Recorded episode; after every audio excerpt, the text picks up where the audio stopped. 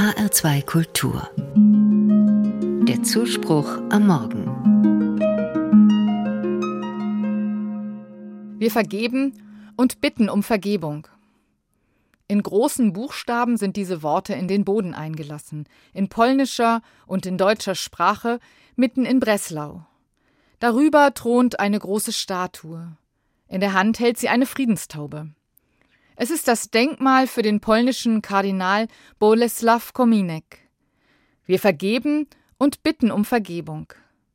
Mit diesen Worten wandten sich im Jahr 1965 polnische katholische Bischöfe an ihre deutschen Kollegen. Boleslaw Kominek war die treibende Kraft. Damals, im Jahr 1965, waren die Beziehungen zwischen Deutschland und Polen schwer belastet.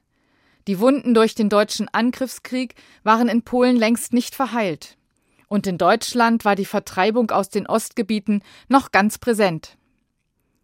Ich stehe auf dem Platz vor dem Denkmal und bin dankbar. Hinter mir liegt eine Woche voller Begegnungen mit polnischen Gesprächspartnern. Wir haben über Gemeinsames gesprochen und über Trennendes. Die Begegnungen waren freundlich und offen. Dass wir heute so unbefangen miteinander reden können, das ist ein kleines Wunder. Wir verdanken es Menschen wie Boleslaw Kominek. Vergeben und um Vergebung bitten. Da muss man gleich zweimal über den eigenen Schatten springen. Man reicht jemandem die Hand, der einem Unrecht getan hat. Und man gesteht ein, dass man selbst auch Leid verursacht hat.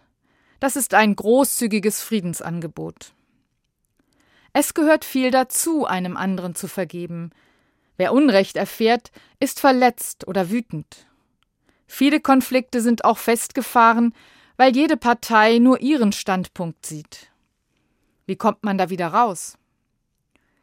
Wer sich für die andere Seite öffnet, gewinnt neue Perspektiven, so wächst Verständnis.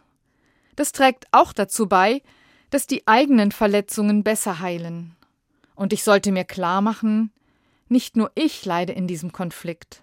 Auch für die anderen ist es schwer, mit der Situation umzugehen. Der polnische Bischof hat sich bewegt.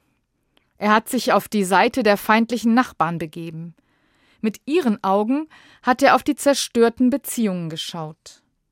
Ein großer Schritt, wenn man an das Unrecht denkt, das polnischen Menschen im Zweiten Weltkrieg von deutscher Seite zugefügt wurde.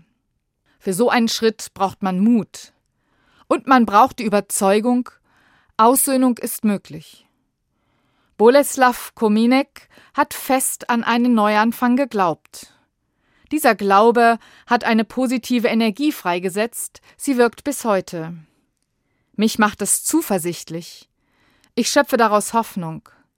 Versöhnung ist möglich, in den kleinen Konflikten im Alltag und in den großen in der Gesellschaft.